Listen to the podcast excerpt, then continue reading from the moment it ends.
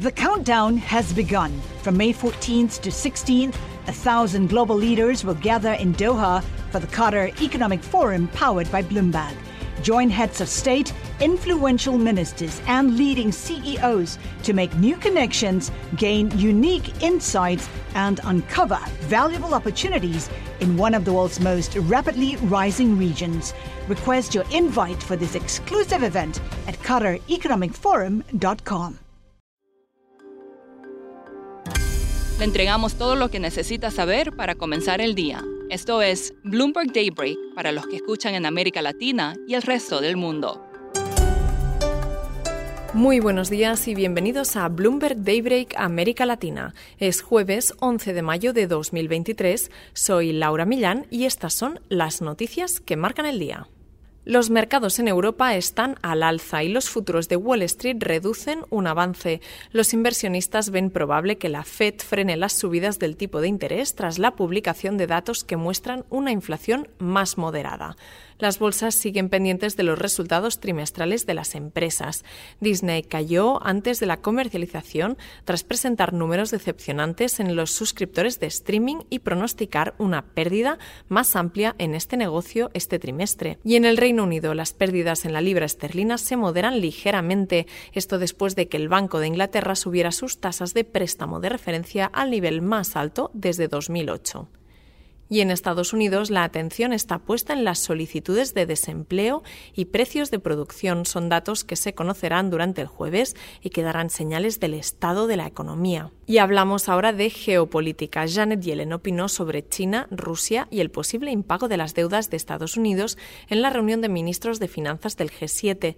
Dijo que los miembros del bloque comparten la preocupación por la coerción económica de China y que impulsará un nuevo conjunto de restricciones a las inversiones extranjeras en el país asiático. Añadió además que Washington tiene intención de tomar medidas enérgicas contra la capacidad de Rusia para eludir las sanciones y señaló que un incumplimiento de la deuda socavaría la seguridad nacional de Estados Unidos. Miramos ahora a América Latina, donde el Senado de Chile aprobó el proyecto de ley para aumentar los impuestos a los productores de cobre. Entre las empresas afectadas están BHP y Anglo American. Además, el gobierno de tendencia izquierdista intenta aumentar su participación en las ganancias mineras para impulsar el gasto social. El proyecto de ley ahora regresa a la Cámara Baja para una posible votación final. El tercer productor de litio más grande del mundo después de la fusión de Livent y Alchem se centraría en construir una cadena de suministro del litio en las Américas, esto según Paul Graves, el director ejecutivo de la futura compañía. Esto a medida que los fabricantes de automóviles estadounidenses buscan fuentes ajenas a China. Y todo esto en un contexto en que los fabricantes de automóviles estadounidenses buscan fuentes ajenas a China. Vamos a Perú, donde se espera que el Banco Central mantenga su tasa de interés de referencia en un 7,75% por cuarto mes consecutivo. Y en Brasil, la política de pagos de Petrobras será el centro de atención cuando la petrolera estatal presente sus resultados después del cierre de los mercados. El nuevo directorio puede optar por cambiar la política anterior de dividendos sustanciales. Los menores volúmenes de ventas en Brasil, los precios del petróleo y los márgenes de refinación pueden ejercer cierta presión sobre los resultados del primer trimestre. Y una mirada ahora a Colombia con un reportaje que ha publicado Bloomberg esta semana. A lo largo y ancho de toda América Latina, la mayoría de los servicios de transporte público no cuentan con el mayor prestigio, que contaminan, que su servicio es deficiente, que no llegan a los barrios más necesitados. Sin embargo, en Bogotá, un proyecto trata de mejorar la percepción del transporte en la ciudad. José Orozco es editor de Bloomberg News y escribió este reportaje sobre qué es lo que le llamó la atención del proyecto llamado La Rolita.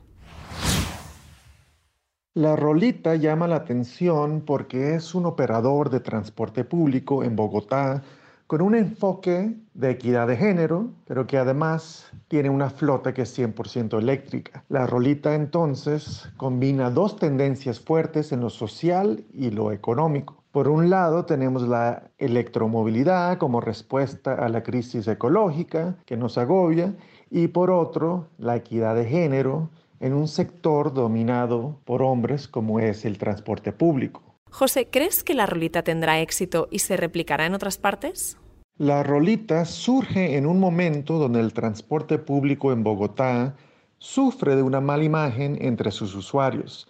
En este contexto, la rolita con la electromovilidad y la equidad de género, aparte de su enfoque en atención al usuario, es una propuesta que busca ofrecer un mejor servicio y revertir esa insatisfacción de muchos bogotanos. Ya Bogotá tiene casi 1.500 buses eléctricos en su sistema de transporte público y Santiago de Chile está casi a la par. Entonces, en el tema de electromovilidad en el transporte público en América Latina, ya hay antecedentes. Aún falta mucho por hacer en el tema de género, pero la rolita y otros antecedentes en la región muestran un camino que se puede replicar para crear un transporte que aparte de sustentable sea incluyente. Y terminamos hablando de Sharon Yu. Era una buena química, una mala compañera de trabajo y una ladrona. Era una empleada en la sede de Coca-Cola en Atlanta que robó las otras fórmulas secretas que van dentro de una lata de la bebida, concretamente el revestimiento que protege el metal.